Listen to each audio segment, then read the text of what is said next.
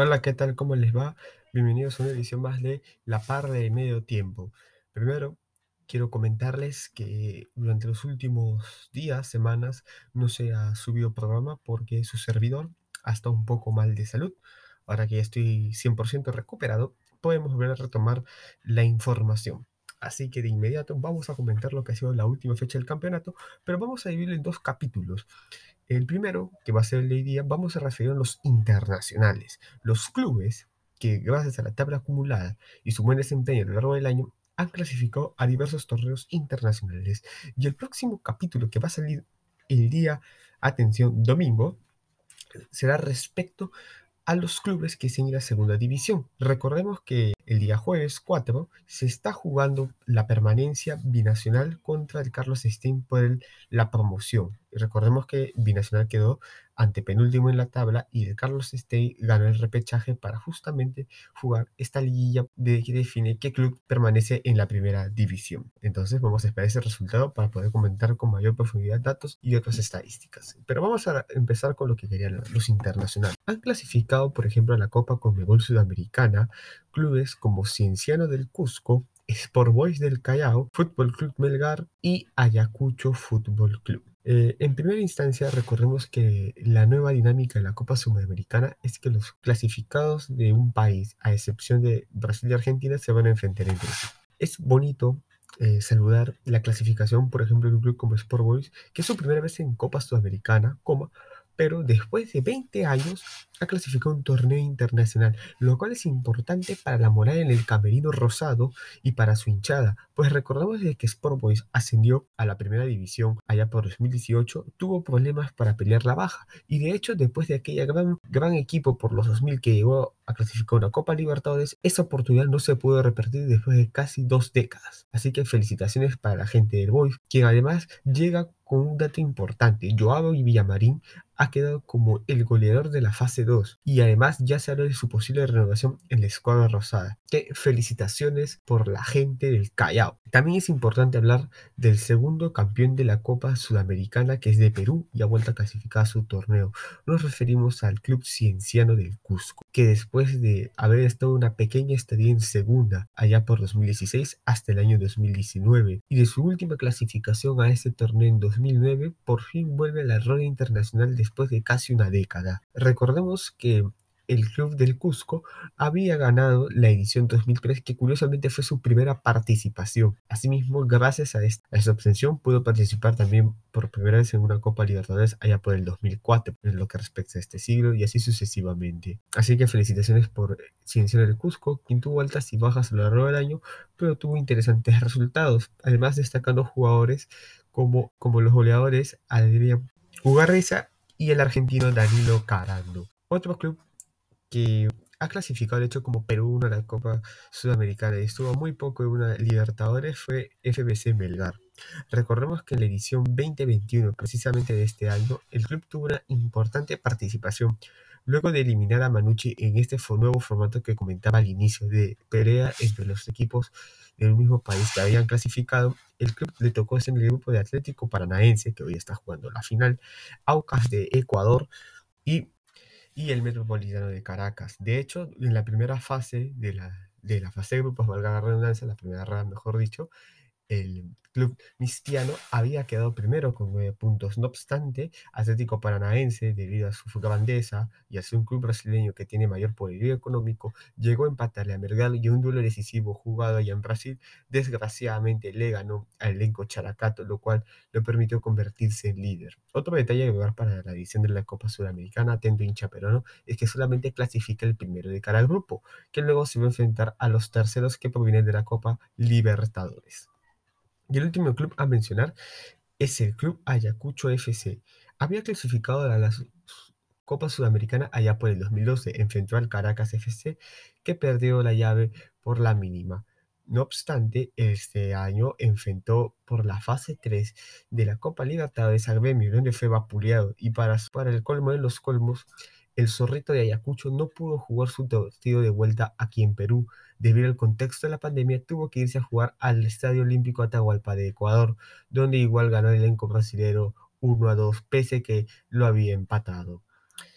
Estos fueron los equipos que han clasificado a la Copa Conmebol Sudamericana, a los cuales felicitamos. Ahora hablemos de la Copa Libertadores, pues hay cuatro clasificados, uno que ya había clasificado al acabar la fase 1, el otro que clasificó hace unas semanas previo a la finalización de la fase 2 y otros dos más que han clasificado recién esta última fecha y con algo agonía. El primero en clasificar, recordemos, o los primeros, para ser más específicos, son Alianza Lima y Sporting Cristal, que de hecho van a jugar la final y de ello vamos a hablar más adelante porque parecen que las cosas se pueden complicar. Pero los que han clasificado también son la U y la Vallejo a las fases previas. Hablamos primero del elenco de Oribesola, que de hecho ha clasificado por casi cuarta vez a una fase previa y en concreto a la fase 2. Recordemos que después de su campeonato en 2013 universitario ha estado clasificando últimamente a la Copa Libertadores pero a la fase previa. En 2017 clasificó a la fase 2, fase que ahora volverá a jugar en este 2022. En el 2018 clasificó a la fase 4, que de hecho es donde estará Vallejo y en el 2020 clasificó a la fase 4, pero debido a que ganó la llave frente a Carabobo le permitió ascender a la fase 2, donde enfrentó a Cerro Porteño y desgraciadamente no pudo obtener un resultado positivo, lo cual fue eliminado. Hay que recordar también que el elenco de Divesola ha tenido un gran cambio, pues tras la salida de su entrenador Ángel David Comiso en un terrible y paupérrimo clásico que ganó evidentemente Alianza Lima por 2 a 1 al último minuto, llegaría el profesor Don Gregorio Pérez, añadir también que acompañará una nueva administración presidida por Jan Ferrari. Es a partir de ahí que la Goyoneta, como se le llama ahora, al trabajo realizado por don Gregorio Pérez empezó a full. Y si bien es cierto tuvo un precio ante Deportivo Municipal por 2 a 0. Pese al resultado, la U siguió arriba con grandes partidos como por ejemplo el Huancayo, que al final terminó con intereses merengues a su favor 3 a 1 y además con dos penales tapados del arquero José Carvalho. El otro club también que vale su importancia mencionar es la César Vallejo, quien ha clasificado por segundo año consecutivo a la fase 4. Este año, en verano, enfrentó al Caracas, que también había enfrentado varias veces a equipos peruanos, pero no tuvo la misma suerte el Perú a través de Vallejo, pues en Caracas, valgando la redundancia, el equipo perdió 2 a 0 al último minuto, previo a ello se había expulsado a Gerson Vázquez. En este 2021, César Vallejo fue un importante animador del torneo peruano, no obstante, ahora tendrá que prepararse para enfrentar la fase 2. Les había dicho en cierta parte que hablaríamos de la final y estamos en lo cierto. Resulta ahora que Alianza Lima están atravesando un gran problema, pero hablemos mejor en concreto. En los últimos días, Jefferson Farfán había realizado su fiesta número 37 en su famoso búnker. Hasta ahí no tendría nada de malo, si es que no había más de 30 personas en un ambiente cerrado desde el del plantel blanquiazul. Lo que ha salido ahora es que en el elenco de la Victoria hay aproximadamente 13 contagiados, entre jugadores juveniles e inclusive un miembro del cuerpo técnico que posiblemente se haya podido contagiar con el contacto con los demás del plantel. En ese sentido, previo al cumpleaños de Farfán, ya se estaba haciendo la aprobación para el partido contra Cienciano, en el cual evidentemente él no participó y había pedido permiso al club. No obstante, otros jugadores no lo hicieron y habían ido a la fiesta y esto tras enterarse del comando técnico, algunos fueron retirados en su mayoría juveniles y tuvieron que llevar a jugadores de experiencia como por ejemplo Hernán Barcos. Lo cierto y concreto es que hay 13 contagiados en Alianza Lima, la sospecha es la fiesta, pues algunos han asistido y ya han sido suspendidos, informa el propio club. No obstante, así se hayan contagiado en otro lado, lo cierto es que han contagiado también a sus demás compañeros, destacados como el caso de Ricardo Lagos, que es el que el club publicó el lunes en la lista de infectados junto a Arley Rodríguez. Y la preocupación desespera a los hinchas blanquiazules, pues la final ya está algo cerca, quedan casi dos semanas ya que será el 21 de noviembre en el Estadio Nacional. Por el lado de Cristal, los problemas parecen más bien disminuir. Alejandro Jover ya estaría bien y a la espera de que no le suceda nada durante su ya reingreso al fútbol peruano, para hablar así en concreto, jugaría la primera final. Así es amigos, así ha quedado esta final de la fase 1 y por concluyente del campeonato. Recordemos los resultados que les ha permitido a estos clubes llegar a sus torneos. El fin de semana, Sport Boys enfrentó a Sporting Cristal. Empezaría ganando al minuto 37 del segundo tiempo con un penal ejecutado por Sebastián P., la motoneta. No obstante, Cristal por su grandeza y al tener grandes llegadas, lo empató a través de Irving el Cholito Ávila, que llegó a 108 goles y que además ha aumentado la cantidad de goles que tenía en su haber. Por otro lado, el elenco de Alianza Lima empató 1 a 1 contra Cienciano del Cusco, en un partido de respeto de muchos juveniles, pues había la necesidad de que el club concluya con la bolsa de minutos. Y al término del partido se declaró campeón de la fase 2 o como le llaman, ganador. Hay que acotar además que en este partido se retiró un histórico del fútbol peruano como Carlos Orejuela, quien dejaría el fútbol tras largas temporadas y pasando por los tres grandes del fútbol peruano U, Alianza Lima y el Sporting Cristal. Luego, la Universidad César Vallejo enfrentaría a Binacional empatando 0 a 0. Y además este resultado le benefició en parte al elenco de Puno, ya que con este resultado ahora está jugando el famoso repechaje de la permanencia.